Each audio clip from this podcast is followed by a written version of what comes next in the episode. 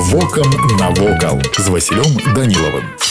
Вітаю вас паважаныя сябры. Гэта сёння не свіш, які знаходзіцца за дзве гадзіны язды ад мінскае невялікае мястэчка. А раней ён быў адным з найбуйнейшых у літоўскім княстве. І замак быў падстаць гораду, велізарны, багаты, на здзіўленне ўсім. Сваю гісторыю нясвіжскі замак вядзе з пачатку 16 стагоддзя, калі тагачасныя гаспадары горада пабудавалі тут першае збудаванне з дрэва. Пасля яно не раз перабудоўвалася ў прыватнасці ў камяні ў 1583 годзе. Гэты год і лічыцца сёння датай заснавання палацава комплексу, які ў 2005 годзе быў унесены ЮНЕСКО ў спіс аб'ектаў сусветнай спадчыны чалавецтва. Сёння цяжка сказаць дакладна, хто менавіта стаў аўтарам праекту і кіраваў працамі. Так ці інакш, першапачаткова мэты будаўніцтва былі абарончыя і ўся яго архітэктура і планіроўка была ім падпарадкавана. Пасля перабудовы міністэрства культуры прынялося за аднаўленне нясвіжскага замка замка, якое аказалася працэсам складаным і працяглым. Работы былі скончаны толькі ў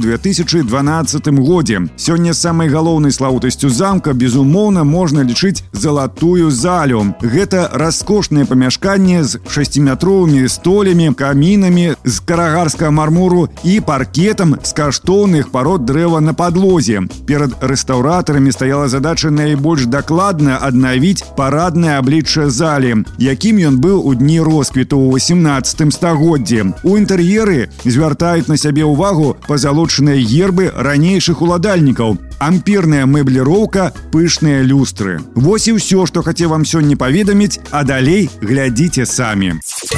Вокам навокал.